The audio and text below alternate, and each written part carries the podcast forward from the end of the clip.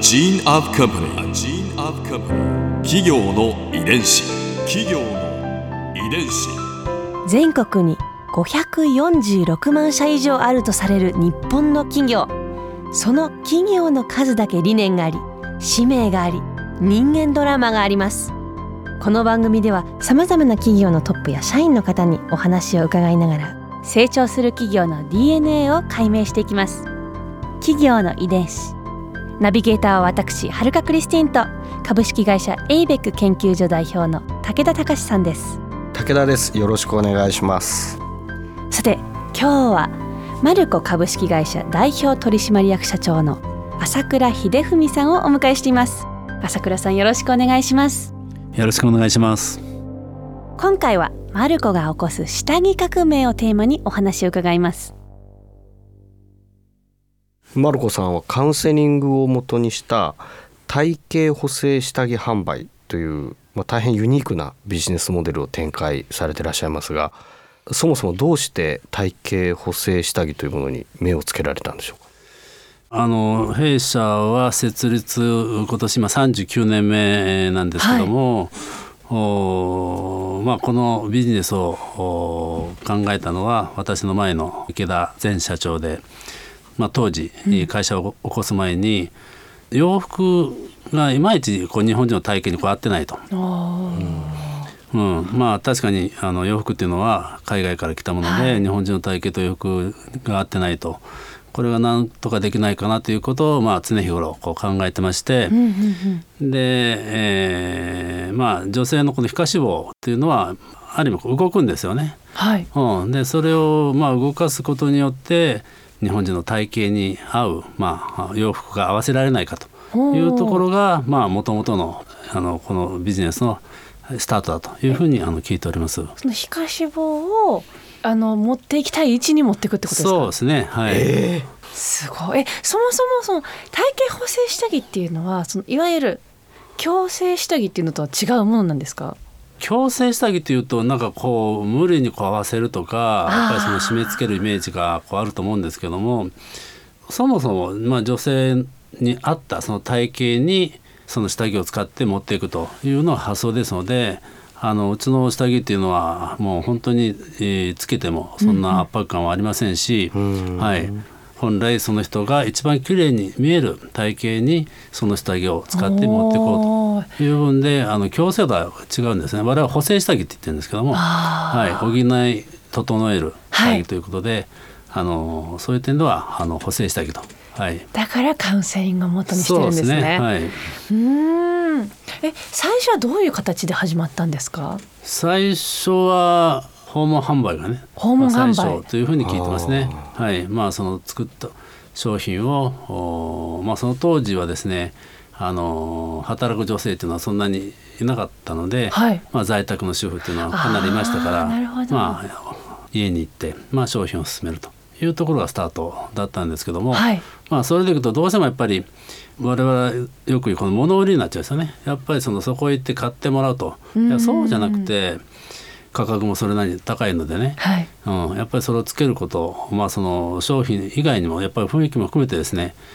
まあその来ていただいてそこに価値観を感じてもらうというところで訪問販売からどちらかというとこちらにお店、まあ、当時、まあ、今でもサロンって言ってるんですけども、はい、来てもらってその雰囲気の中で商品をつけてもらってそこに価値を感じさせるというところにまあ切り替えて。そこに切り替えてやっぱなんか大きく変わりましたか？やっぱお客様にやっぱり来ることに価値を持ってもらうと。いうことでやっぱり社員のこの仕事に対する発想も変わってきたと思いますね。はい、だからあのー、最初の時点ではまあそういう購入していただいてもまあそれ以外も本当に通っていただいて、はい、えー、変わっていく自分を見ていくとだから買ったところがスタートなんですよねうちは。買ったところがスタート、はい、はい、まあ普通の店舗は買ってもらうのが最終目的だと思うんですけども、はい、うちは買っていただいたところがスタートでそれを使って、えー、いかに、まあ、計画を組んで、えー、目標とする体験に変えていくかというところがうちのビジネスモデルなので。体型自体も変わっていくんですか、はい、変わってきますね。はい。へえ。だからまあ数字でもそうですしうちはあのこう 3DBG という、まあ、立体で体型があ計測できる機械を設置しているお店もあるので、まあ、そういうことも画像で変わっていくのも見れますし数値と画像でねビジュアルでそこは実感できると。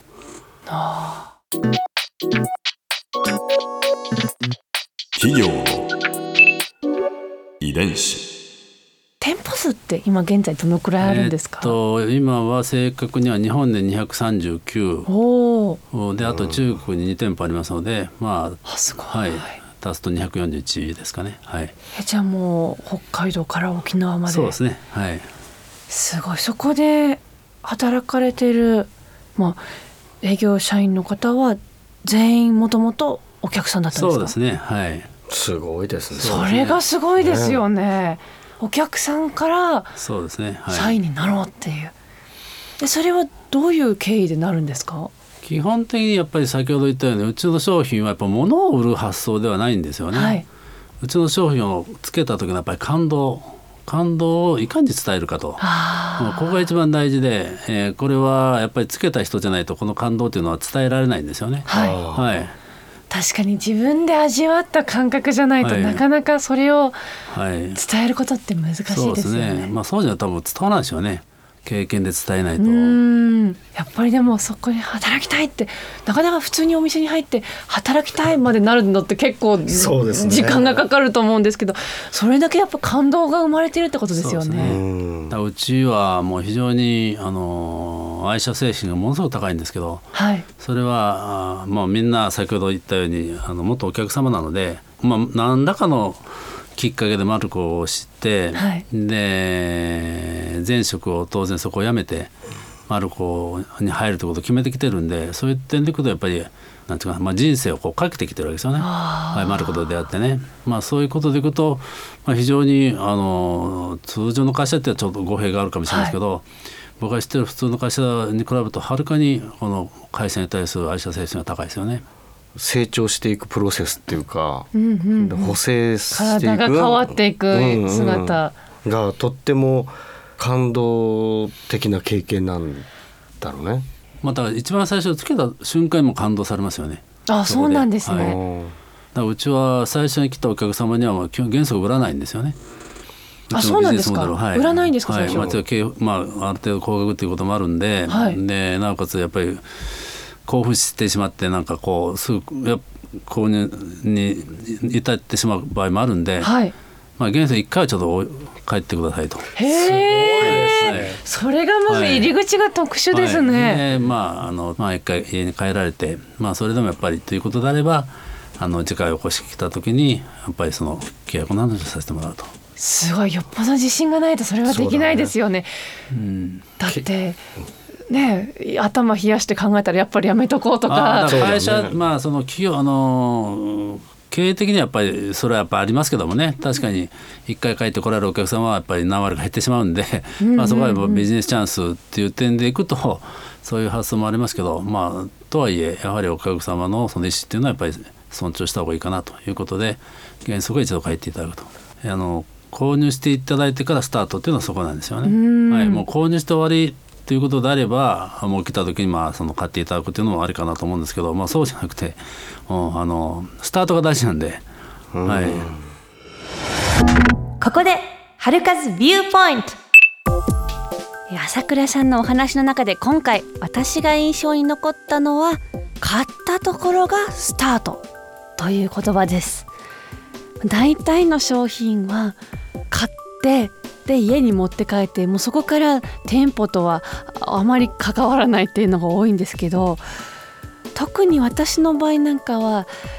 健康器具なんかは買ってしまうとむしろ持って帰って家に着いた時にもうそれで満足してしまってそこが終わりになってしまうこともたびたびあるんですね。それとやっぱり正反対のだからこそファンも多いのかなと思いました。企業の遺伝子。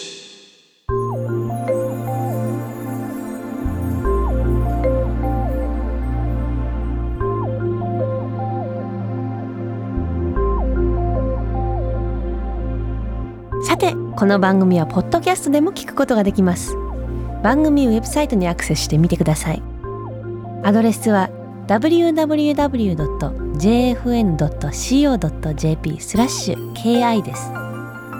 それではまた来週お耳にかかりましょう。企業の遺伝子ナビゲーターは私はるかクリスティンと株式会社エイビック研究所代表の武田隆でした。